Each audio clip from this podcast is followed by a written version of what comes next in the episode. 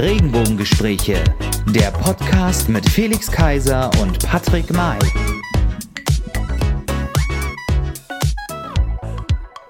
Hallo und herzlich willkommen, liebe Freunde. Hallo, ihr da draußen, wieder zu einer neuen Folge der Regenbogengespräche. Ich heiße herzlich willkommen zu unserer 27. Folge in diesem Jahr auf der, in der roten Ecke unseren grandiosen Felix Kaiser. Hallo Patrick. Genau, und äh, dann mache ich noch die Gegenmoderation.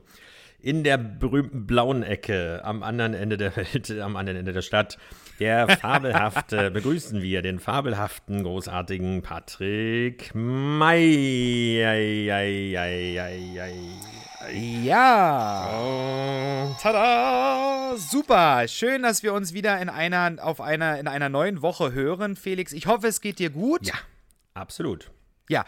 Auch trotzdem trüben Wetters. Heute hat es wieder geregnet bei mir. Ähm, Nur bei dir. Aber wir hatten. Ich hatte Sonne. Nur bei dir hat es bei dir.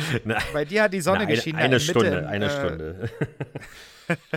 Nein, also es ist ähm, tatsächlich so, in der letzten Woche haben wir natürlich eine kleine depressive Folge gehabt und ähm, das wollen wir äh, heute ändern, denn Felix, ich habe morgen einen Urlaubstag. Ich habe ein langes Wochenende und freue mich schon Wochen darauf, dass ich endlich mal ein langes Wochenende habe. Ich weiß nicht, du musst, du musst morgen wahrscheinlich arbeiten, oder? So ist es. Deswegen bin ich äh, überfreudig. Tut mir aber leid. Nein, aber äh, wenn man Spaß an der Arbeit hat, dann ist das ja auch wunderbar und dann geht es ja auch. Und außerdem ist das Schöne am Freitag, dass man sich stündlich besser fühlt, weil das Wochenende letztendlich vor der Tür steht. Insofern ist das schon alles in Ordnung. Nichts, nichtsdestotrotz bilde ich mich natürlich fort ähm, äh, und habe keinen Urlaub. Also man ist ja stetig in Fortbildung und so werden wir auch bei unserem heutigen Gast und zu unserem heutigen Thema. Ich habe früher ähm, Früher habe ich, gab, es bei uns in der Schule die, ähm, die Auswahl zwischen Geografie und Geschichte oder anderem auch Musik und Kunst. Ich habe mich bei Kunst und Musik natürlich für Musik entschieden und bei Geografie und Geschichte für Geschichte. Deswegen möchten wir uns natürlich heute auch ein bisschen fortbilden wieder im Thema Geografie und so sind wir bei unserem heutigen Gast. Ähm, und ähm, unser Gast ist natürlich weiblich. Ähm, Gästin müsste ich eigentlich sagen. Das Wort gibt es wahrscheinlich gar nicht, aber äh, ist ja auch egal. Gibt's, gibt, was gegendertes gibt es in der heutigen Zeit bestimmt. Sie ist Autorin, Studienrätin in Schleswig-Holstein, 36 Jahre alt und im Institut für Qualitätssicherung des Bildungsministeriums Schleswig-Holstein mit dem Themenschwerpunkt der Begabtenförderung. Also sind wir heute auch in Teil der Begabtenförderung des Bildungsministeriums und wir heißen Sie herzlich willkommen, Melanie Zier. Ja, hallo Patrick und hallo Felix. Ich freue mich, dass ich da bin. Hallo, schön, dass es geklappt hat in dieser turbulenten Zeit. Ähm, so, zum Stichwort Begabtenförderung, Patrick, da sind wir eigentlich leider raus. Ne?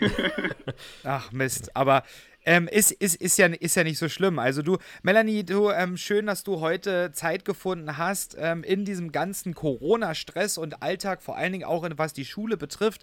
Wir wissen ja und kriegen ja sehr, sehr viel mit hier auch in Berlin. Du wirst uns gleich so ein bisschen erzählen, wie es so bei euch in Schleswig-Holstein stattfindet.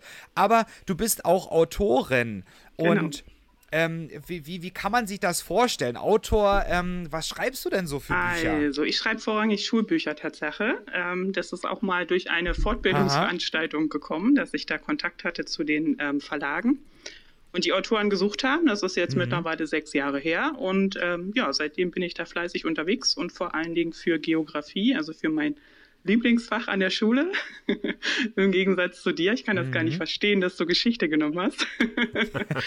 ja, und ähm, Deswegen fährt er, läuft er auch mit Mhm, Navi. genau. Und ähm, ja, und da mache ich eigentlich von Klasse 5 bis zum Abitur alles durch.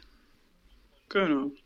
Und, und muss ich mir dann so vorstellen, dass man ähm, dann so als Autorin von Schulbüchern so die, die Fragen entwickelt? Wenn's, also es gibt ja so Schulbücher, wo man halt so Fragen, Aufgaben quasi drin hat, die man dann so bewältigen muss. Jeder kennt das wahrscheinlich noch aus seinen, aus seinen Schulbüchern. Ähm, also sowas, sowas Genau, erstellst ja, also die sind eigentlich ähm, fast alle gleich aufgebaut. Gibt so verschiedene Konzepte, ähm, ob man so problemorientierte Seiten aufbaut oder eher ähm, so ja, aufgabenorientierte Seiten oder das Ganze eher so als Arbeitsbuch gestaltet. Und dann ist man eben dafür verantwortlich, erstmal die Inhalte mhm. natürlich aufzuarbeiten, sodass die Schüler das möglichst auch verstehen. Dann sucht man Materialien dazu raus, also Fotos, Diagramme, äh, Karten, ganz mhm. wichtig natürlich in der Geografie. Und dann ja, macht man auch die Aufgaben dazu. Und da muss man dann so ein bisschen gucken, dass man so verschiedene Niveaus auch abholt. Also so von den einfachen Aufgaben bis zu den Problemlöseaufgaben sollte da, sollten da verschiedene Anforderungsniveaus auch dabei sein. Und wie, und wie ist das so? Stelle ich mir, ich stelle mir das so ein bisschen vor, wenn ihr so eine Frage entwickelt oder wenn du eine Frage, eine Aufgabe quasi entwickelst, wie, also stelle ich mir das dann so vor wie bei Wer wird Millionär? Da gibt es so eine Redaktion, ähm, jemand, der erstellt quasi diese, diese Aufgabe und dann muss das doch irgendwelche Prüfungen noch durchlaufen. Also ich habe mich schon immer früher gefragt, wer auf, so, auf solche Aufgaben oder Fragen kommt und es, es muss ja auch schließlich Hand und Fuß haben und tatsächlich der Wahrheit entsprechen. Es muss doch irgendwie noch geprüft geprüft werden. Wie, ja, wie genau. So also ab? als erstes ist man ja als Autor dafür verantwortlich, dass die Inhalte, die man da so auf die Seite packt, auch stimmen und dass das alles recherchiert ist und auch Hand mhm. und Fuß hat, wie du sagst, und auch dass da seriöse Quellen mhm. dahinter stehen. Also mit Wikipedia kann man da nicht ankommen. und, ähm, Aber das machen die Schüler, oder? ja, ja, Schüler schon, das stimmt. Aber so im Verlagsbereich ist das nicht so gern gesehen. Naja, und dann ist es so, wenn das dann fertig ist, das erste Buch, dann geht es an eine Person oder mehrere Personen, die dann auch die Lösungen dafür schreiben. Und das ist so dieser Kontrollschritt, dass dann ein externer äh, im Verlag nochmal guckt, ist denn sind denn die Aufgaben mit der Seite, die man da erstellt hat, mit den Materialien überhaupt lösbar? Und genau, passt das alles? So können die Schüler okay. das überhaupt leisten? Mhm. Spannend. Äh, wir kommen gleich noch äh, zum Thema, wenn wir bei Schulbüchern sind, zum Thema digitale, also Digitalisierung, digitale Unterrichtsmethoden. Äh, weil ich da auch ein bisschen aus dem Nähkästchen plaudern kann, was ich gleich erwähnen werde. Aber zunächst mal das Thema, was natürlich jetzt äh, leider äh, in alle Sendungen, alle Podcasts, in alle Fernsehsendungen, in allen Medien gedruckt oder nicht oder wie auch immer uns alle beschäftigen muss, leider Corona äh, und Schule ja. äh, in Zeiten von Corona. Ähm, es gibt ja so äh, einzelne, ja, kleine Filmchen in den Nachrichten und so weiter mit einzelnen Aussagen, aber du als Expertin, als Insiderin sozusagen im Bildungssystem im Schulalltag, weil du ja selbst auch trotz alledem ja noch an einer Schule unterrichtest, ähm, wie muss man sich das vorstellen äh, von Seiten auch der Schüler? Wie, wie, wie sieht der Schulalltag in diesen Zeiten aus? Wie ist auch die Akzeptanz der Schüler, was das Masketragen angeht, überhaupt die Einschränkungen? Ist, ist da sozusagen normaler Unterricht möglich oder wie wird das aufgenommen? Wie, wie ist da die Stimmung und die Qualität des Unterrichts? Ja, also im Moment ist es äh, so, seit, seit dem Ende der Sommerferien, also mit Beginn des neuen Schuljahres, dass wir ganz normal Unterricht machen. Also es ist ganz normaler Präsenzunterricht im Moment äh, an den Schulen, zumindest bei uns in Schleswig-Holstein. Das heißt, wir haben eine volle Klassenstärke und die haben auch ihren ganz normalen Stundenplan. Ähm, das ist ja auch so gewollt. Und das ist auch gut so, finde ich auch gut so, dass die Schüler jetzt möglichst viel mhm. Präsenzunterricht auch haben. Und das ähm, soll auch so lange wie möglich, finde ich, aufrechterhalten werden, weil man eben auch gesehen hat, dass gerade vor den Sommerferien im Frühjahr zur ersten Welle ähm, das schon sehr belastend war auf Dauer. Das war ja doch ein längerer Zeitraum, den das da, ähm, um den es da ging. Und da war es gerade für die jüngeren Schüler, also wir haben ab Klasse 5 die Schüler bei uns, das heißt, die sind dann so 10, 11 Jahre alt und für die war es dann schon schwer, über mehrere Wochen hinweg keine Freunde zu sehen und nicht den Klassenverband zu haben und auch so den Kontakt zu den Lehrern nicht zu haben, den brauchen die dann einfach. Und ähm, von daher finde ich das schon so mhm. gut, wie das läuft. Und im Moment ist es eben so, dass wir auch eine Maskenpflicht an der Schule haben für alle Schüler. Ähm, also schon ab Klasse 5 auch. Und ich muss sagen, dass sie das eigentlich ganz gut aufgenommen haben bisher es gibt immer mal wieder so ähm, ja, Phasen, wo es dann, also die Disziplin ein bisschen nachlässt, gerade wo die Fallzahlen jetzt noch nicht so hoch waren. Oder auch bei den älteren Schülern, die das dann ein bisschen mhm. belastet, wenn sie Klausuren schreiben müssen und da die ganze Zeit mit der Maske sitzen und dann ist das Fenster noch auf, weil wir jetzt ja auch zusätzlich noch lüften müssen und dann regnet es vielleicht gerade und dann treibt der Wind den ganzen Regen in die äh, Klassen und dann werden die nass und die Hefte werden nass. Das ist halt alles schon ein bisschen belastend aber insgesamt nehmen die das wirklich gut auf. Ähm, ja, soweit ist es zumindest bei uns. Ähm, es ist natürlich auch für Schüler und auch für mich, muss ich sagen, ein Stück weit äh, nicht so ganz nachvollziehbar, dass man so im privaten Bereich sehr starke Einschränkungen hat, gerade was die Kontakte angeht. Und in der Schule ist es dann aber ja so, dass man da wirklich hunderte von Menschen sieht.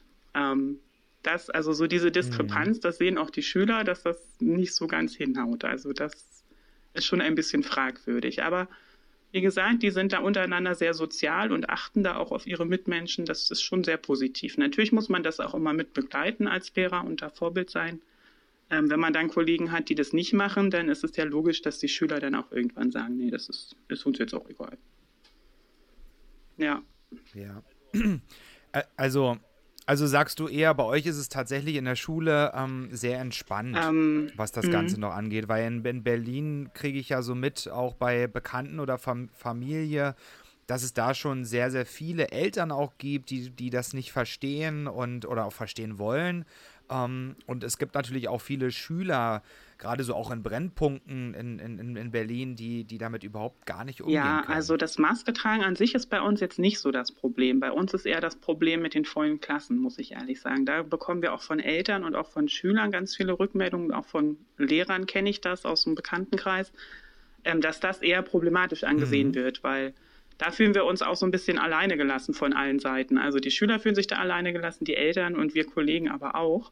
Weil, ähm, ja, wie ich gerade schon sagte, im Privaten soll man sich mit möglichst gar keinem treffen und in der Schule wird das Risiko ja bewusst eingegangen, dass man da mit mehreren, vielen, vielen, also nicht mit mehreren, sondern wirklich mit vielen Menschen auf dem Haufen sitzt und die Abstandsregeln ja gar nicht mhm. einhalten kann bei vollen Klassen oder auch bei einer vollbesetzten Schule. Ja. Und das ist schon schwierig und das wird auch ähm, oder ist jetzt auch in den letzten Wochen zunehmend immer mehr zum Thema geworden. Und da sind auch viele Eltern verunsichert und natürlich auch Schüler, die sich Sorgen machen, dass sie das nach Hause tragen und ähm, also zum Beispiel Viren, Bakterien oder eine Ansteckung nach Hause in die Familien tragen. Das ist ganz klar. Ähm, ja, aber da sind wir Tatsache leider so ein bisschen, ja. ähm, werden wir so ein bisschen alleine gelassen, also von der Politik. Mhm. Du, du sprichst jetzt quasi so ein Thema an, was vielleicht auch dieses Thema Wechselunterricht mhm. angeht. Wie, wie, wie stehst du denn zu diesem zu diesem Thema Ja, also ich finde es prinzipiell gut, wenn man das macht, gerade wenn die Inzidenzzahlen sehr hoch sind, also in sogenannten Hotspot-Regionen. Das wurde ja auch in der Politik diskutiert. Hm. Was ich allerdings ähm, daran problematisch sehe, ist, wenn so wie sich das ja einige vorstellen, dass man dann ähm, vormittags die eine Hälfte der Klasse und nachmittags dann nochmal die andere Hälfte der Klasse macht und das möglichst mit allen Unterrichtsstunden. Das geht einfach nicht, weil man dann ja einfach von der Arbeitszeit mhm. doppelte Stunden hätte. Also das heißt, da muss man sich Konzepte überlegen, wie man das besser hinbekommt. Also dann entweder wieder nur eine Einschränkung auf bestimmte Fächer, zum Beispiel Hauptfächer oder die prüfungsrelevanten Fächer zum Beispiel, weil so dass man alles dann doppelt macht für die eine Hälfte in Präsenz und für die andere digital, das sehe ich nicht. Also da wüsste ich auch gar nicht, wie ich das schaffen sollte. Mhm. Aber ansonsten, mhm. ja. Und wäre da, mhm.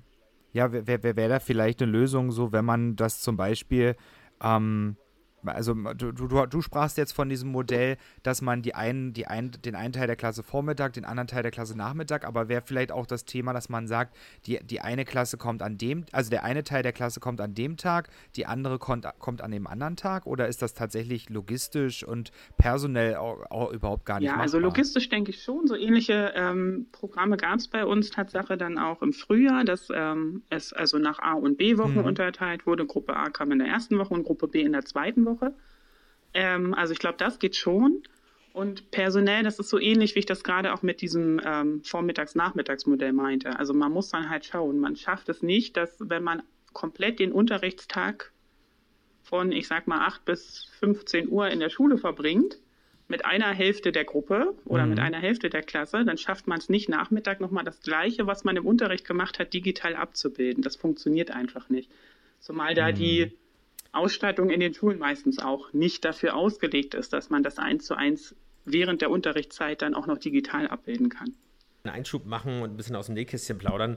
Ich war bis vor einigen Jahren, also eigentlich zehn Jahre lang im, äh, im Bereich der Digitalisierung von Schulen äh, beschäftigt, also ähm, aus der Bildungswirtschaft heraus sozusagen. Also digitale Tafeln äh, und äh, schülergerechte äh, Computer, Tablets und so weiter. Und auch die dazugehörigen äh, das dazugehörige Curriculum, also wirklich den Unterricht natürlich auch anzupassen. Deswegen habe ich sehr, sehr viele Schulen besucht mit sehr, sehr vielen äh, Bildungs- oder Kultusministerien gesprochen oder Schulverwaltung, auch mit, mit deinem Ministerium im Übrigen, aber ist eben wie gesagt schon ein paar Jahre her. Und da habe ich eigentlich eine ganz gute und ja auch progressive Ansätze gehört, weil durch die durch das Flächenland Schleswig-Holstein und die Hallichten und so weiter gibt es ja auch eine ganz andere ähm, Herausforderung auch äh, zu beschulen. Aber ähm, wie, wie, siehst du denn äh, den Stand der Digitalisierung der Schulen, jetzt konkret natürlich auch in deinem Bundesland, aber auch äh, generell in Deutschland?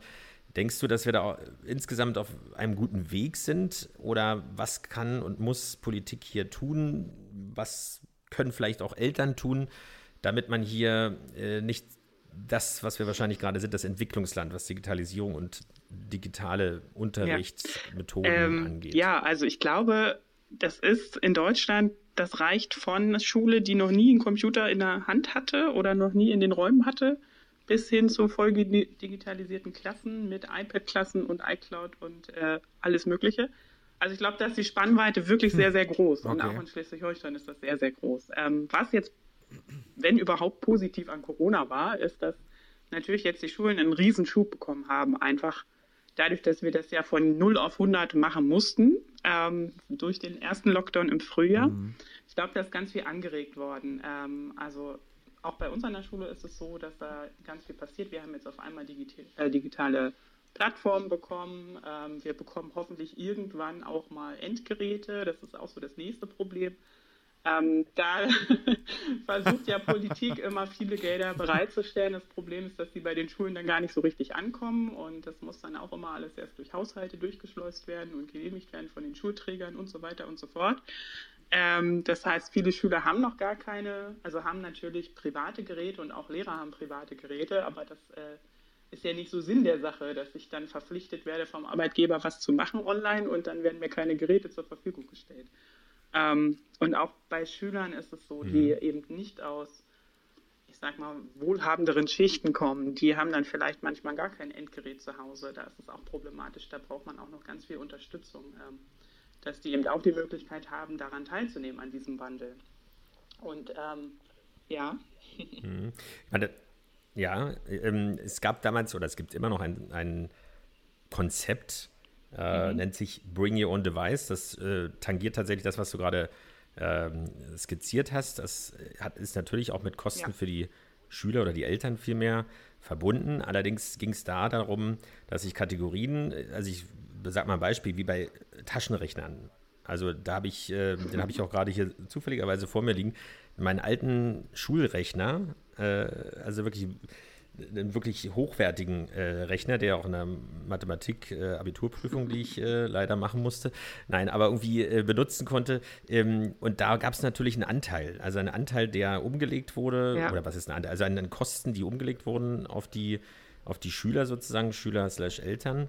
Eben, und so ähnlich ist es hier auch gedacht, dass es natürlich äh, Schüler gibt, die ein sehr hochwertiges Gerät haben, aber andere eins, was auf jeden Fall funktioniert und wo natürlich die Anwendung oder der Unterricht darauf stattfinden kann.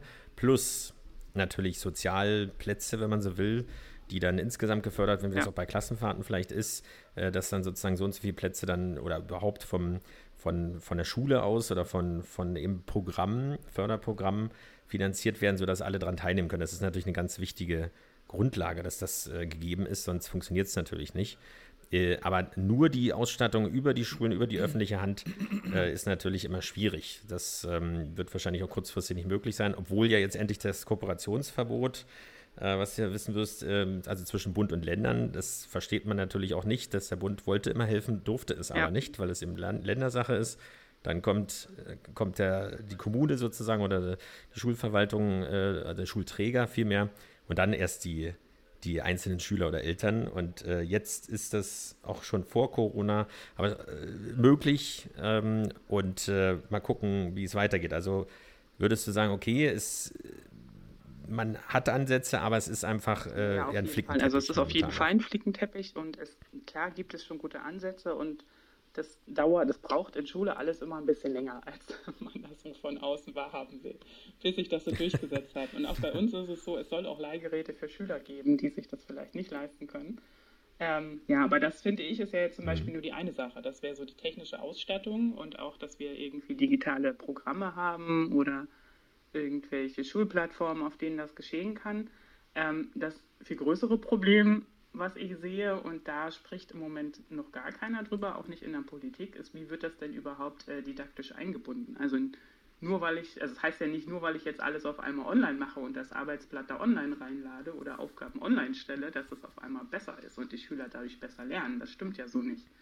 Also na, ich denke mir auch, es ist, glaube ich, auch eine große Hürde, wenn ich das so allgemein in meinem beruflichen Kontext sehe. Ja. Es ist ja schön, dass diese Technik da ist, aber wie wir auch wissen, gibt es ja auch Lehrer, Schrägstrich innen, Schrägstrich Sternchen, ähm, die, die, ähm, die, die, die Technik vielleicht auch noch gar nicht bedienen ja. können. Ich meine, wir wissen ja alle, wie, wie kompliziert manche Software ist. Ich studiere ja berufsbegleitend. Da gibt es ja diese ähm, große mhm. Plattform Moodle, mit denen so gearbeitet wird, ähm, womit noch nicht mal Studierende umgehen können. Und wenn dann auch Professoren umgehen, ähm, dort Sachen reinladen sollen, etc., das funktioniert schon nicht. Und das ja. stelle ich mir in der Schule dann genauso schwierig vor, dass Lehrer plötzlich eine Software kriegen, wo keiner sich Zeit genommen hat, dass die, ja. die, die Lehrer zu schulen, denen mitzuteilen, wie funktioniert das Ganze, was, was hat das alles für Möglichkeiten. Das hat wahrscheinlich wahnsinnig viele Möglichkeiten, weil sich da einer Gedanken gemacht hat, aber die Lehrer müssen da ja mit ja, erstmal genau. üben, sag ich also mal. Wir haben jetzt auch Moodle bekommen und das ist wirklich so. Und ähm, wir bekommen auch da von oben keine Unterstützung. Wir haben jetzt ganz engagierte Kollegen, die sich da reingefuchst haben und jetzt schulintern auch Fortbildung geben. Aber auch damit ist es ja nicht getan. Also nur mhm. weil ich als Lehrer dann weiß, wie das funktioniert, heißt es ja noch nicht, dass der Schüler das dann auch weiß. Das heißt, auch mit den Schülern muss das ja irgendwie geübt werden. Und da ist es halt wirklich schwierig, wenn man in der mhm. Schule nicht die entsprechende Ausstattung hat und das mit den Schülern nicht vor Ort machen kann, müssen da auch die Eltern dann wieder die Unterstützung geben und das zu Hause mit den Schülern üben. Und da fallen dann eben auch wieder Schüler runter, die ähm, wo sich die Eltern vielleicht nicht so viel Zeit nehmen können, einfach weil beide berufstätig sind und vielleicht erst abends spät nach Hause kommen. Und auch die Schüler gibt es ja und da gibt es viele von. Und das finde ich dann halt so schade, wenn das dann nicht ähm, genutzt ja. werden kann, wenn die da keine Unterstützung bekommen. Mhm. Also ein ganz wichtiger Punkt, da kann ich auch wieder ein bisschen aus dem Nähkästchen plaudern. Ähm, also Moodle ist ein gutes Stichwort, habe ich zu, zum Beispiel auch im, im Studium gehabt, Politik und Soziologie damals. Ja. Ähm, äh, das ist natürlich für zum Kollaborieren auch sehr, sehr wichtig und sehr gut. Auch Furchtbare Plattform, kann ich dir ja, nur sagen. richtig, aber Furchtbar. für Schüler würde ich auch sagen, eher zu speziell. Ja. Äh, ich arbeite ja nicht mehr da, aber trotzdem finde ich es nach wie vor ein gutes System. Mhm. Äh, was wir damals angeboten haben, nennt sich School Control. Und da geht es im Prinzip darum, auch um Rechtevergabe. Das heißt, dass man wegkommt von dem Gerät, auch von stationären Rechnern, sondern dass ich wirklich äh, für jede Klassenstufe äh, die Programme dort drauf habe, die Anwendungen und die Möglichkeiten, auch ins Internet zu gehen oder eben gerade nicht, oder bestimmte mhm. Seiten, mhm. also mit Blacklists und so weiter oder Filtern. Äh, keine USB-Sticks oder sowas, keine Bildspeicherung, also alles, was, was irgendwie das Ganze auch angreifbar macht und ablenkt, weil da gibt es ja, weiß nicht, ob der da was sagt, der Professor Spitzer, der ein sehr großer Gegner immer wieder war und auf etliche Publikationen ähm, äh, veröffentlicht hat, äh, so von wegen, man verblödet, wenn man jetzt digital auch noch Unterricht ja. macht, weil es sowieso schon schlimm genug ist. Also ich wär, würde eher die Position vertreten, dass ähm, äh, wenn man es richtig anwendet, weil das ist der Zahn der Zeit, jeder von uns lernt letztendlich auch äh, mit digitalen Medien, recherchiert mit digitalen, äh, nicht mit digitalen Medien, mit digitalen Geräten oder Devices ähm, und die, die Kids sozusagen schon die ganz Kleinen äh, sind, gehen ja schon damit um oder haben ihr eigenes Smartphone und so weiter und wissen da meistens mehr, aber man muss ihnen natürlich auch beibringen, wie man es sinnvoll ja, anwendet. Ja. Sonst kommt es natürlich zum Missbrauch und du musst den Unterricht da anpassen. Ähm, aber muss es auch unter Kontrolle haben. Weil ja, wenn Felix, der aber ich, derjenige ist, der in die Röhre guckt, dann ist es natürlich schwierig. Ich glaube, es ging aber, es geht aber nicht grundlegend darum, dass die Kids das bedienen können. Ich glaube, ähm, die, die kriegen das, glaube ich, schon hin. Klar gibt es wirklich viele, die, die da ähm, auch Hilfe brauchen. Dann gibt es die Eltern, die noch nicht mal wissen, wie man eine WhatsApp schreibt. Ähm, das, das klar, das verstehe ich. Aber es ist wirklich, also ich erlebe es so, ähm, im Privaten auch, dass es wirklich die Lehrer sind, die Lehrer, die unvorbereitet sind, die unvorbereitet da reingehen, gezwungen werden, reingehen zu müssen, ähm, und dann ähm, dort plötzlich Sachen hochladen sollen und die, die da selbst noch nicht zurechtkommt. Ich erlebe es ja ta tatsächlich selbst. Ich meine, ich meine, gut, ich schreibe jetzt mal eine Bachelorarbeit, aber ähm, ich bin jetzt schon am Ende, aber ich erlebe es ja selbst. Wir, wie oft mussten wir einem Professor anschreiben, ähm, sie, wir können ihre Dateien nicht sehen oder ähm, haben sie schon was hochgeladen und er hat immer gesagt, ja, ja, ja, es ist schon alles oben und wir sagen, nein, nein, nein, da ist noch nichts zu sehen. Ähm, das ist, äh, das ist so anstrengend anstrengend für ja, alle Beteiligten. Also es ist, es war, ist ja, jetzt ja. nur eine Plattform Moodle, es gibt es ja noch so, so viel Genau, andere. das wollte ich gerade sagen, deswegen muss es einfach sein halt, und du musst es unter Kontrolle haben. Ne? Also man wird da relativ alleine gelassen, also man wird vorher nicht geschult, dann soll man es ad hoc den Schülern mhm. auch noch beibringen, was manchmal gar nicht möglich ist, weil man in der Schule das nicht machen kann. Ähm, ich kann ja auch nicht zu jedem mhm. nach Hause fahren und mit denen das zu Hause machen und ich trotzdem, also auch wenn die alle ein Smartphone haben, das kann ich gut nachvollziehen und die meist auch echt fit sind, was so Sachen angeht so verschiedene Sachen muss man doch mit denen besprechen. Also wir hatten jetzt Riesenprobleme damit, dass die zum Beispiel nicht wussten, wie man verschiedene Dateiformate erstellt. Also auch da, das darf man nicht unterschätzen. Ne? Und gerade so bei den Kleinen ab 5, 6 und ich stelle mir vor, in der Grundschule wird es noch schwieriger sein, das mit den Kleinen irgendwie zu üben. Ähm, also ich finde, ich würde jetzt mal eine Lanze für die Lehrer brechen. also jetzt das nicht nur auf Lehrer mhm. zu schieben. Aber gut, ja, da hast du vielleicht recht, dass, äh, dass es an nicht nur natürlich an den Lehrern liegt, sondern ähm, ja. dass da auch gerade, wie du sagtest, auch an den unter ähm, niedrigeren Klassen, Grundschule oder so, das natürlich auch sehr, sehr schwer ähm, machbar ist. Ich würde jetzt aber mal zu einem anderen Thema kommen. Das ist jetzt ähm, ein bisschen ja, ein bisschen bewegender natürlich, äh, gerade jetzt auch zu, zu, zu dieser Zeit. Ähm, du hast es vielleicht natürlich auch gehört in den Nachrichten. In Frankreich wurde ja vor einiger Zeit ein Lehrer am helllichten Tage ent enthauptet, weil er in seinem Unterricht Mohammed Karikaturen ja. gezeigt und äh, mit den Schülern diskutiert hatte. Wie erlebst du denn oder siehst du das Thema ähm, Einfluss der Religion auf das Verhalten der Schüler und, und Schule?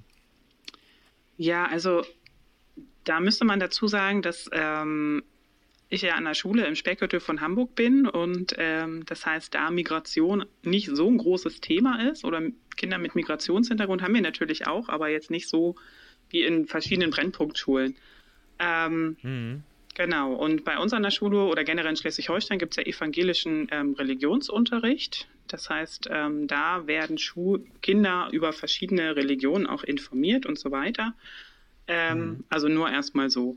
Ansonsten ähm, ja, beobachtet man schon ein Stück weit, dass natürlich so die familiäre Prägung, also da gehört ja Religion auch dazu oder auch ähm, verschiedene Mentalitäten aus unterschiedlichen Ländern, die vielleicht nicht religiös geprägt sind, sondern einfach zu der, bei der ethnischen Zugehörigkeit ähm, irgendwie eine Rolle spielen, ähm, dass, mhm. dass die schon auch zum Teil das Verhalten der Schüler gegenüber den Lehrern natürlich ähm, prägen. Also das heißt, man hat dann schon, gerade so als Frau auch mal, ähm, so bekommt man so mal frauenfeindliche Sprüche von Kulturkreisen, mhm. wo das eben normal ist, dass die Frau nicht unbedingt eine gleichberechtigte, Stell äh, gleichberechtigte Stellung hat. Ähm, ja, also eher so in die Richtung, würde ich jetzt mal sagen. Also so ein großes Thema jetzt zwischen Islam und ähm, Christentum ist bei uns jetzt nicht zu sehen an der Schule, wobei ich das eben doch aus anderen ähm, ja, Schulen von Kollegen und Freunden anders kenne. Ja. Wie würdest du denn sagen, äh, sorry, sorry äh, nee, Patrick, alles gut, alles ähm, gut. Wie, wie würdest du denn, also, also bei der äh, Geschichte in Frankreich, aber es gibt ja auch andere äh, Situationen dieser Art, aber die Werte, Meinungsfreiheit, Satirefreiheit ist ja schon oft ein Thema gewesen, ja, ja. auch politisch und so weiter, aber in der Schule fängt es ja letztendlich ja. an, weil äh, wie, hieß, wie stand es groß äh, aufgemalt auf unserem Schulhof damals, nicht für die Schule, für das Leben lernen wir.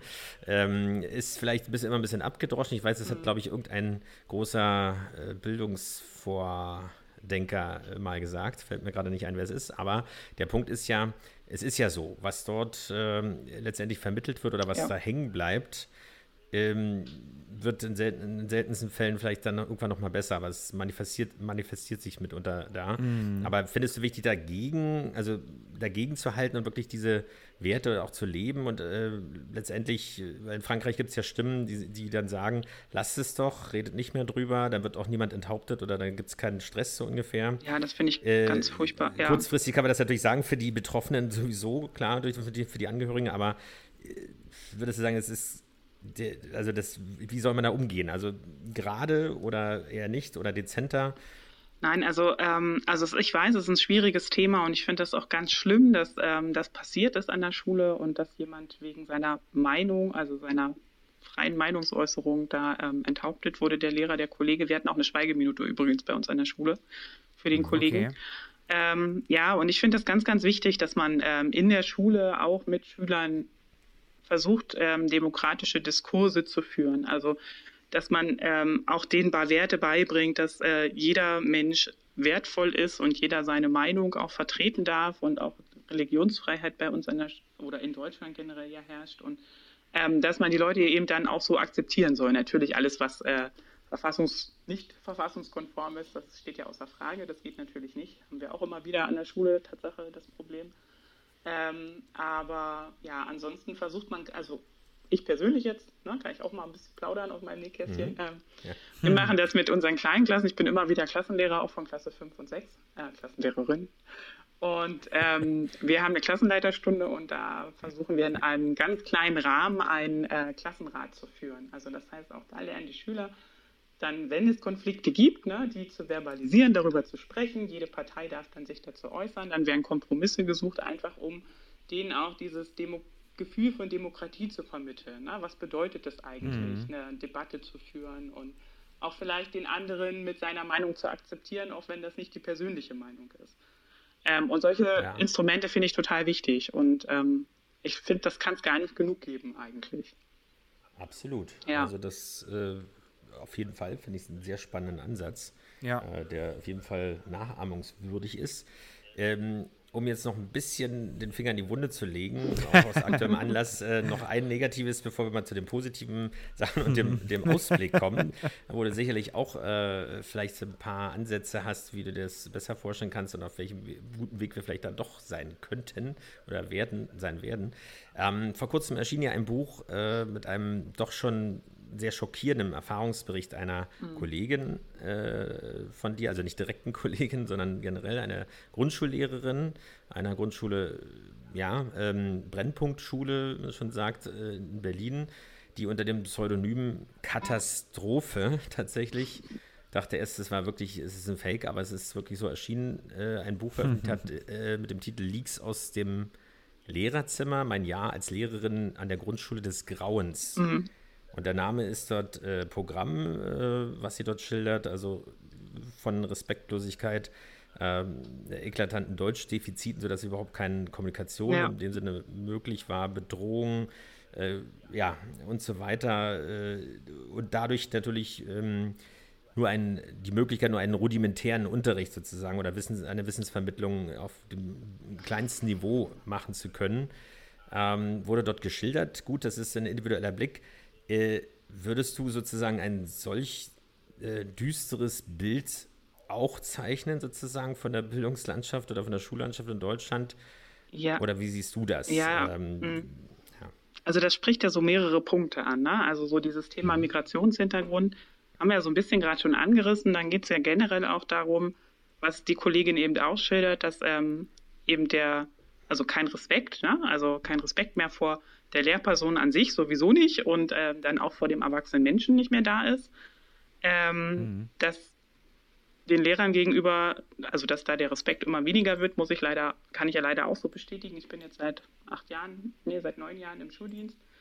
Ähm, und das ist Tatsache auch so. Und das ist, tut einem ein bisschen in der Seele auch weh, weil man sich ja, also man hat ja schon so seine Ideale und möchte ja die Schüler auf gut vorbereiten auf das spätere Leben. Und wenn man dann äh, zum Teil echt da behandelt wird wie so ein Leibeigener, weil die äh, Eltern meinen so, naja, sie sind doch jetzt dafür da, meine Kinder zu erziehen. Wir machen das zu Hause nicht, aus welchen Gründen auch immer, weil sie keinen Bock drauf haben oder keine Zeit haben, weil sie zu arbeiten haben oder wie auch immer oder generell mit Erziehung, Erziehung überfordert sind, will ich auch gar nicht beurteilen.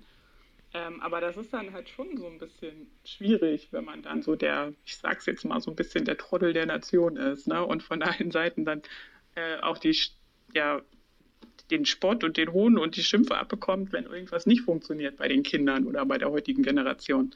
Ähm, mhm. Und ich muss auch sagen, ich war äh, interessanterweise mal nach meinem Studium direkt, ich habe in Potsdam studiert und war dann für ein halbes Jahr in Berlin in Marzahn-Hellersdorf an der Schule. Mhm. Ähm, das war eine Realschule und da war es eben auch so, dass ähm, ja, das Klientel eher so aus bildungsfernen Haushalten kam.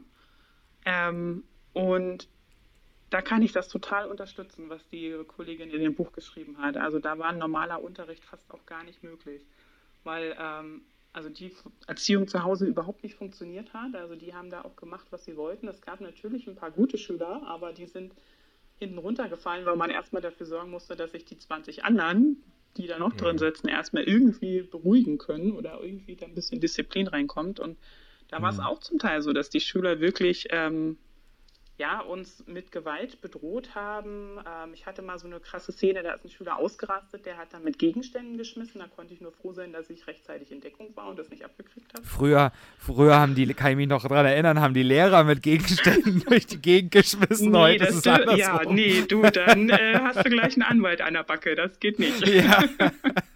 nee, also das war wirklich echt krass. Ähm, würdest du, würdest du ja. viel Achso, ja, erzähl, erzähl ruhig weiter. Nee, nee, und von daher kann ich das total verstehen, wenn die da sagt, das ist die Schule des Grauens. Und ich fand es auch mhm. wirklich schwer, weil man da auch da wieder komplett alleine gelassen wird. Und auch die Unterstützung von den Elternhäusern, die hast du dann halt an der Stelle mhm. auch gar nicht. Ne? Einfach, weil vielleicht das Interesse dann in verschiedenen sozialen Schichten gar nicht da ist oder weil die das gar nicht als ihre Aufgabe sehen. Hm. Würdest du denn, also hast du denn wie soll man sagen, äh, eine, oder hättest du ein Rezept oder das ist wahrscheinlich zu, zu platt gesagt, aber ähm, siehst du Ansätze, wie man in, auch in der Aus- und Weiterbildung, wir haben ja schon über Digitalisierung gesprochen, äh, oder in der Vorbereitung äh, auch daran was ändern kann, dass, also, dass die, die Lehrkräfte besser vorbereitet sind und was könnte auch vielleicht Politik und die Lehrerverbände ähm, und ja, letztendlich auch die ganze Gesellschaft tun, ja. also um die Umstände, auch wenn es nicht überall zum Glück so schlimm ist, aber um dagegen zu wirken, weil letztendlich alle, die auf so einer Schule sind, ähm, ja. haben natürlich auch schon schlechtere Chancen und man kann sie nicht mal verübeln, weil sie gar keine andere Chance haben in dem Moment. Ja, also mir haben auch damals die äh, Kinder total leid getan, weil das natürlich von zu Hause zum Teil ja auch vorgelebt wird. Und da kannst du, selbst wenn du in der Schule da versuchst, gegenzuarbeiten, da kommst du, gegen das Elternhaus kommst du am Ende nicht an. Ähm, mhm. Ja, nee, also in der Ausbildung in der Vorbereitung der Lehrer, also ich weiß nicht, das sehe ich, glaube ich, ein bisschen schwierig. Wie will man jemand darauf vorbereiten, dass das auch der Horror sein kann? Ähm, ich glaube, da ist irgendwann der äh, motivierteste Kollege dann irgendwann auch am Ende. Selbstverteidigungskurs. Selbstverteidigung, ja. Ähm, aber so grundsätzlich denke ich, dass das schon viel ausmachen würde, wenn auch in der Öffentlichkeit und auch in der Medienlandschaft einfach anders über den Beruf oder ja über uns Lehrer gesprochen wird. Weil so wie das jetzt mhm. auch in der Corona-Krise irgendwie immer vermittelt wird, wir sind immer die Deppen, die über alles rummeckern und äh, nur am Rumnölen sind und nichts steht uns an. Und äh, wir sind sowieso immer total blöde und das nehmen die Kinder ja natürlich auch mit, diese Meinungsbildung. Und ähm, das finde ich halt echt schon schwierig. Ich meine, Bildung ist das Wichtigste überhaupt. Ne? Also das ist der wichtigste Zweig für die Jugend und wir haben ja gesehen, was das jetzt mit den Kindern macht, wenn sie ein halbes Jahr nicht in der Schule sind. Und dafür ja. einfach mhm. auch eine Wertschätzung mal zu äußern oder auch in der Gesellschaft da äh, eine Debatte zu führen, die mehr Wertschätzung einfach für den Bildungsbereich bringt. Ähm, das würde, glaube ich, schon viel bringen. Und was ich auch immer wieder sagen muss, ist, dass eben auch die, nicht nur die finanzielle Ausstattung der Schulen zum Teil wirklich schlecht ist, sondern auch die personelle Ausstattung. Also wenn zwei, drei Kollegen krank gemeldet sind, dann hat man schon Probleme, den Unterricht überhaupt abzudecken. Ähm, also auch da mhm. müsste viel, viel mehr passieren, dass man einfach auch Schüler enger betreuen kann, wenn mehr Personal da ist. Weil sehr viel auch Be über die Person, persönliche äh, Bindung mit den Schülern passiert. Hm. Bevor wir jetzt kurz auf diese, auf diese Personalie kommen, ähm, äh, würdest du sagen, du hast ja gesagt, du bist am Anfang in ähm, deiner ähm, schulischen Karriere in Marzahn-Hellersdorf gewesen ja. und jetzt bist du in Schleswig-Holstein und bist jetzt äh, in der Begabtenförderung. Würdest du sagen, dass dich diese Zeit hier in Berlin in Marzahn-Hellersdorf geprägt hat, wo du dann gesagt hast, Mensch, ähm, ich möchte dann lieber doch den äh, Begabten, den Begabten helfen und die unterstützen, dass sie was aus ihrem Leben machen oder wie würdest du das Ganze einschätzen? Weil du sagst ja auch, ähm, gerade in dieser, in dieser ähm, kindlichen Zeit ähm, bei den Schülern, gerade die Anfangszeit, die prägt einen immer. Also ist das beim Lehrer, bei der Lehrerkarriere vielleicht auch so? ja, also es war wirklich hart, muss ich ganz ehrlich sagen, so frisch von der Uni und dann an so einer Schule. Aber mhm. es war äh, für mich eine sehr, sehr gute Erfahrung auch. Ähm, und ich habe da auch mein Bestes versucht, muss man auch so sagen.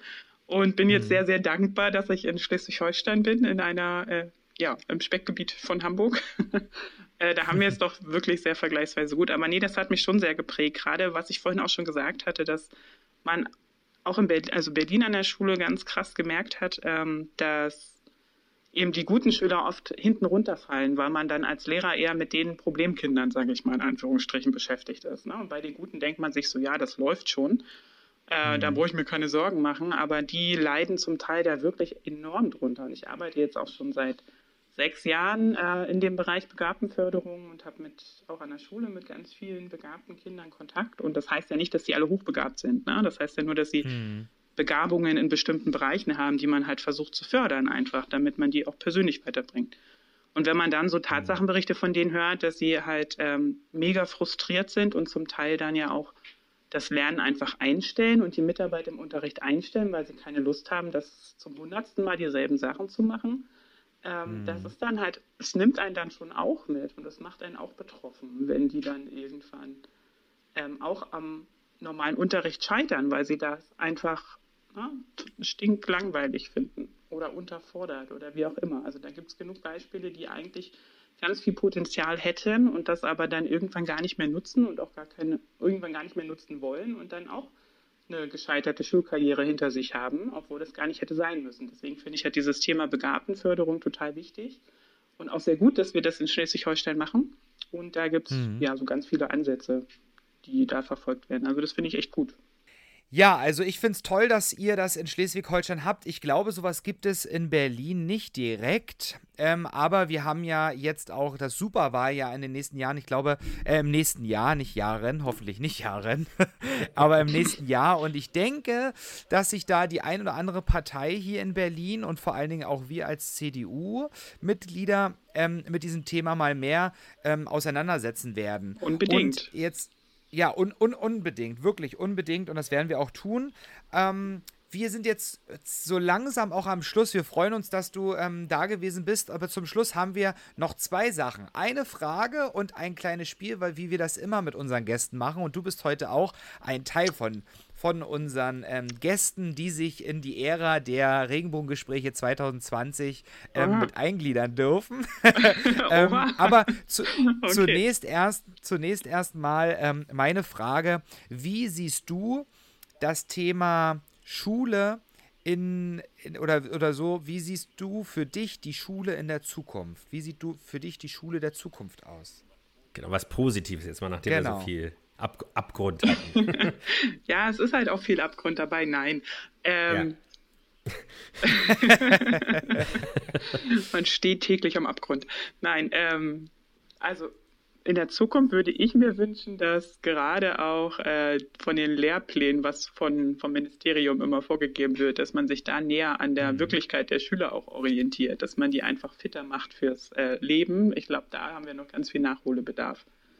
Das wäre so mein Wunsch und ähm, ja, natürlich möchte man irgendwann auch digital arbeiten, vielleicht sogar auch als Lehrer im Homeoffice von zu Hause. dass man das mit Schülern auch in Konferenzen machen kann. Das wäre so ein bisschen mein Traum. Ähm, ich, in Australien ist das ja. Ja, ja, so. genau. Ich glaube, da können wir auch noch mhm. gut nachholen. Ja, das sind, glaube ich, ja, so die beiden Punkte. Und wenn, und wenn du sagst, ähm, den, den, den Lehrplan erstellen, aber erstellen nicht auch, also ich stelle mir das so vor, ich weiß es nicht, wie das ist, ähm, aber ich stelle mir das so vor, dass so wie du zum Beispiel als Lehrerin, als Fachfrau, die aus der Praxis kommt, die als Autorin tätig bist ähm, für die Schulbücher, für die Aufgaben für in den Schulbüchern. So stelle ich mir das auch vor, dass halt auch Lehrer tätig sind oder Studienrätin oder Oberstudienrat, keine Ahnung, dass die quasi auch mit daran beteiligt werden, um dann den Lehrplan zu erstellen. Ja, das stimmt zum Teil. Ähm, hm. Das ist richtig. Ähm, leider ist es halt so in Deutschland, dass das immer noch sehr, sehr traditionsbehaftet ist und man da eben okay. sehr ähm, so aus der Historie immer guckt, was wurde denn schon immer gemacht, was muss unbedingt wieder gemacht werden. Ich glaube, man vernachlässigt dann Tatsache so ein bisschen das aktuelle Geschehen und auch so die aktuelle Lebenswelt der Schüler. Ich glaube, da können wir noch ein bisschen mehr machen. Wale und Liebe. Ja. Und die Glocke. ja, genau. Also das sind so Sachen, wo ich mir denke, hm, also ein bisschen, natürlich ist Allgemeinbildung immer gut, ne? Und einige Sachen, mhm. finde ich, gehören auch zum Kulturgut, aber ich glaube, da müssen wir noch mehr dran arbeiten. Es gibt ja schon so ähm, verschiedene Bundesländer, die auch so Fächer wie Berufsorientierung und solche Sachen haben. Also da müssen wir, glaube ich, noch stärker draufsetzen, auch um die ein bisschen fitter zu machen für die Unternehmen und auch für die, für die Unis später. Das stimmt, also wo du das gerade sagst für die Unternehmen, ich habe ja ganz viele Praktikanten immer in unserer Firma und wenn ich denen mal eine Aufgabe gebe, dass die was am PC machen sollen, dann äh, wissen die noch nicht mal, wie man ein Bild aus dem Internet rauskopiert und auf eine Word-Datei bringt. Oh, also ja. Mhm. ähm, Wo rekrutierst du denn? Oder, oder, oder Excel-Tabellen erstellen, ja, also eine simple, eine simple Excel-Tabelle erstellen, wo wie, wie so ein Kalender quasi, ja, ähm, da scheitern die dran und dann kommt die, da kommt die Antwort, ja, äh, Informatik habe ich abgewählt. Ja. Wo ich einfach denke, äh, nee, das ist der falsche Ansatz. Informatik müsste ein Hauptfach sein in der heutigen Zeit, wie Mathe, Deutsch, Englisch. Ja. Ähm, ja, aber eigentlich auch nicht, weil das ist ja genau der, äh, finde ich, glaube ich, der, der der, der, äh, der, Denkfehler. Weil Informatik heißt Computer lernen und eigentlich ist das nicht mehr notwendig, würde, würde ich aus meiner Erfahrung heraus sagen, an den Schulen, sondern der Umgang ja, damit, ja, die also Anwendung. die Anwendung. Ja. Also das ist das Hilfsmittel, ja, das ist der, der Malkasten. Dann nenn es anders, dann nenn es anders. Aber die müssen doch, die, die wissen doch, wenn die in, in, die Berufswelt kommen, die wissen nicht, wie man Lebenslauf schreibt, die wissen nicht, wie man Copy and Paste macht mit der Tastenkombination. Naja, also hast du die, die falschen Praktiken. ja, ja, ja, ja. Also ich kann dir, es wird auch ein Film verlinkt werden, recht, da wirst du ein Interview hören von einer Schülerin. Vielen Dank, die hast du das gehört, Felix? Die Lehrerin gibt mir recht. Also es kam nicht nicht oft vor in meinem Leben, dass die Lehrerin mir recht gibt. Vor allen Dingen auch als, ist, als Stadtschulsprecher. Aber. so, aber pass auf, äh, wo eine, äh, eine, eine Neunjährige beschreibt, wie sie mit PowerPoint mhm. einen Bericht über die Klassenfahrt erstellt, mit Bildern, mit äh, den, den Erfahrungen und den Erlebnissen dort, mit neun. Mhm. Also das, das können äh, oder du oder ich manche Sachen, äh, Funktionen heute noch nicht. Kommt sie aus Deutschland? Ist das also eine, eine deutsche? Ja, oder? ja, ja, das ist eine Schule in Neukölln. In Neu eine Schule Berlinerin, oh. ja, ja, ja, ja, ja. Der Film wird verlinkt werden in den Show Notes, also da werdet ihr das sehen können. das gut. ist sehr interessant, weil das ein Projekt war, was. Ähm, ja, also die Schule ist äh, überhaupt eine Vorzeigeschule. Ja. Äh, die Schulleiterin Frau Bernsdorf ist eine sehr engagierte Schulleiterin und das eben im Problemgebiet, sie war die erste Schule in Berlin, die überhaupt äh, Willkommensklassen freiwillig aufgenommen hat, mhm. äh, 2015, 16. Und ähm, ja, das ist, äh, ja, es gibt schon, es gibt schon leider eben zu wenige, ja. wirklich sehr gute Beispiele, wo sowas funktioniert. Und ja, das, das was, glaube ich, notwendig ist, ist das in die ja ja, doch in die Breite zu tragen. Ja. Aber jetzt wollen wir ja doch zur Fragerunde kommen. Schnellfragerunde. Genau. Kommen. Genau. Ich oft kopiert, nie erreicht. Genau, oft kopiert, wie wir es mitgekriegt haben. Grüße gehen raus. Ähm, aber Insider, wir, Insider, genau. Aber ähm, wir fangen an mit der Fragerunde. Du musst dich entscheiden, entweder oder Aha. und los, los geht's. Okay. Gin oder Whisky? Beides. Äh, Gin. Auf der Suche nach dem Gin des Lebens, wie es so schön ja. heißt. Ne? Steht bei mir im Schrank. Äh, Sommer oder Winter? Ähm, Sommer. Hund oder Katze? Äh, dann wenn dann Hund. Hast du einen? Hast du einen? B bitte? Hast Ob du einen Hund nee, hast? Nee, gar nicht. Ich, ich nicht hassen, sondern Nee, eigentlich gar nichts. Also ich möchte eigentlich gar keine Tiere, deswegen war ich gerade so ein bisschen, äh, wenn dann Hund, aber lieber gar nichts. Okay. Äh, Felix? Achso, bin ich ja selbst ja, dran. Ja, Zug oder Auto? ich warte nur hier. Zug oder Auto? Auto. Ganz Kuchen schlimm. oder Pizza? Wieso, wieso Auto ganz schlimm? Naja, als Geografielehrerin müsste man eigentlich an die Nachhaltigkeit denken, aber da bin ich zu bequem für. Du kannst ja eine E-Mobil haben oder Wasserstoff. Oder? Genau. Ja. Ähm, Kuchen, Kuchen oder Pizza? Pizza. Schleswig Holstein oder ja. Berlin? Lies ruhig meine Frage vor. Ja, genau. du bist eingeschlafen wahrscheinlich. ich habe bloß überlegt, ich wollte doch sagen, dass du ja die Pizza während der Sendung gegessen hast. Das stimmt. Ja, aber, ja. Ähm, das ist eine schwere Frage. Schleswig-Holstein oder Berlin?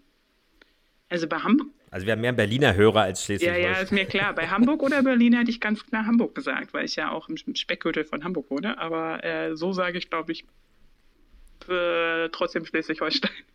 Ah, schade. ich hab ja, wir gedacht, haben halt zwei Küsten, ne? Nordsee, Ostsee, alles da.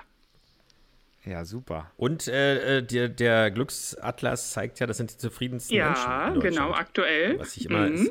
sehr erstaunlich finde, ja. Ist auch wieder aktualisiert Wunderbar. worden, vor zwei Tagen oder so. Mhm.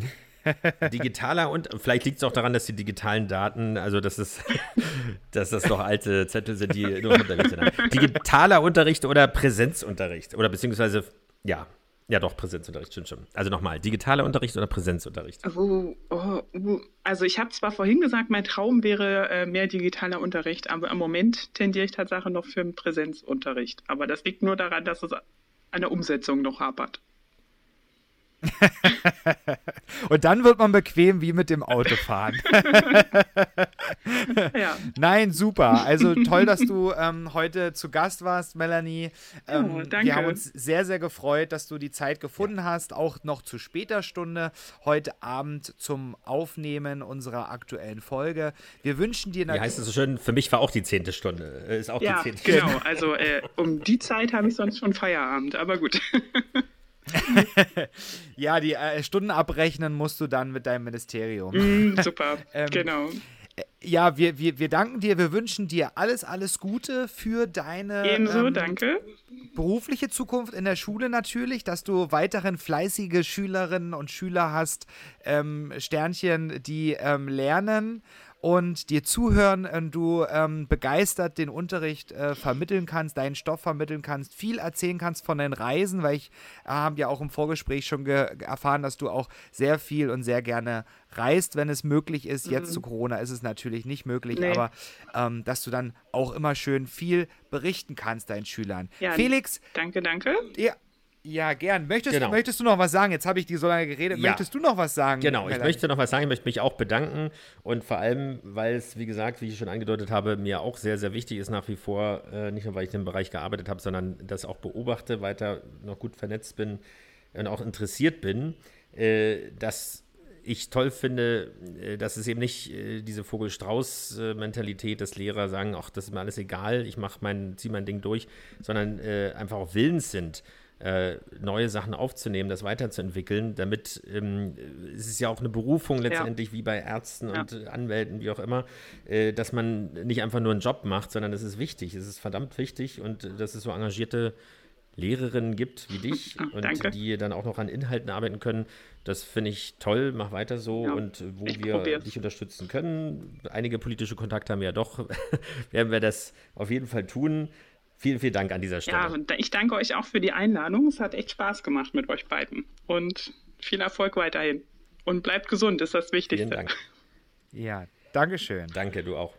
Und das geben wir auch raus an, an euch da draußen. Wie immer, äh, bleibt gesund. Äh, ja. Ihr wisst, äh, wie die Situation ist. Äh, ansonsten ist trotzdem kalte Jahreszeit. Auch äh, es gibt ja noch andere Krankheiten außer Corona. Auch wenn man manchmal das Gefühl hat, dass es keine anderen mehr gibt. Äh, bleibt gesund, bleibt uns treu. Schreibt uns wie immer zu dieser Sendung, zu diesen Themen oder auch zu anderen, zu alten Sendungen, zu neuen Vorschlägen gerne auf den bekannten äh, Kanälen, Möglichkeiten, Kommunikationsformen, äh, wie eure Meinung dazu ist. Und äh, ja, in diesem Sinne sehen wir uns, hören wir uns, meine ich, hören wir uns nächste Woche wieder.